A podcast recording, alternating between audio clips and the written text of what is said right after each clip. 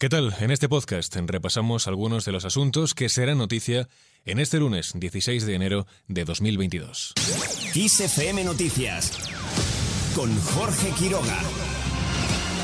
La expansión de la variante Omicron en la sexta ola de la pandemia sigue sumando contagios en España, eso sí, lo hace con un ligero descenso, según las cifras facilitadas por las comunidades autónomas este fin de semana, en el que crece la presión hospitalaria a consecuencia de la expansión de la transmisión del virus. Castilla-La Mancha tiene en estos momentos la tasa de letalidad, es decir, número de fallecidos por cada mil contagiados más alta de España, con 18,43 y en el extremo contrario se sitúa Canarias, donde esta cifra es tres veces inferior, es decir, 5,88 fallecidos. Por otro lado, un mes después del relevo al frente de la Cancillería alemana, Olaf Scholz viaja a Madrid para reunirse con el presidente del gobierno, Pedro Sánchez. El dirigente español pretende consolidar una relación privilegiada entre ambos, liderar juntos el proyecto socialdemócrata europeo y aunar voces ante las políticas que debe aplicar la Unión Europea en los próximos años.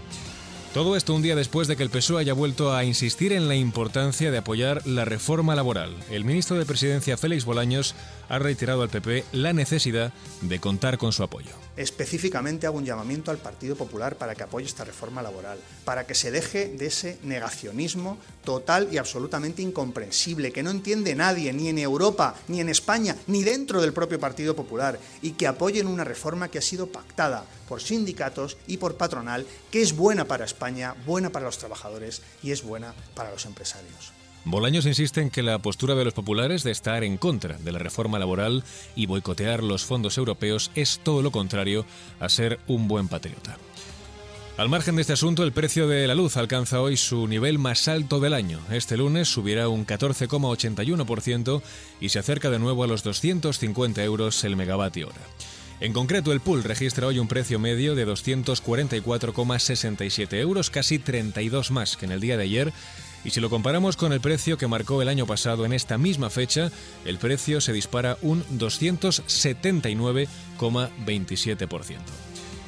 Además, los reyes de España ofrecen hoy la tradicional recepción al cuerpo diplomático acreditado en España en el Palacio de Oriente de Madrid, según informa la agenda de la familia real. El miércoles también inaugurarán juntos la 42 edición de la Feria Internacional de Turismo Fitur en IFEMA.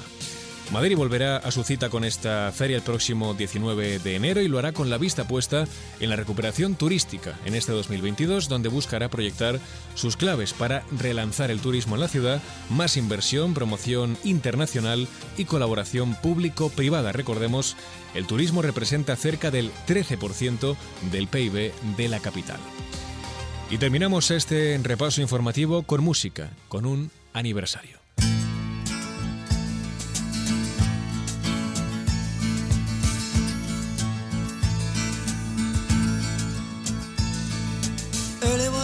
The sun was shining, I was laying in bed, wondering if she changed it all, if her hair was still red. Hoy se celebra el aniversario del lanzamiento del decimoquinto álbum de estudio de Bob Dylan, Blood on the Tracks, un disco en el que el artista norteamericano narra pasajes de angustia, ira o soledad, influidos por la reciente separación de su entonces mujer Sarah. Más allá del naufragio emocional, Blood on the Tracks podría ser el LP más acogedor de Dylan. Su música proyecta una calidez innegable.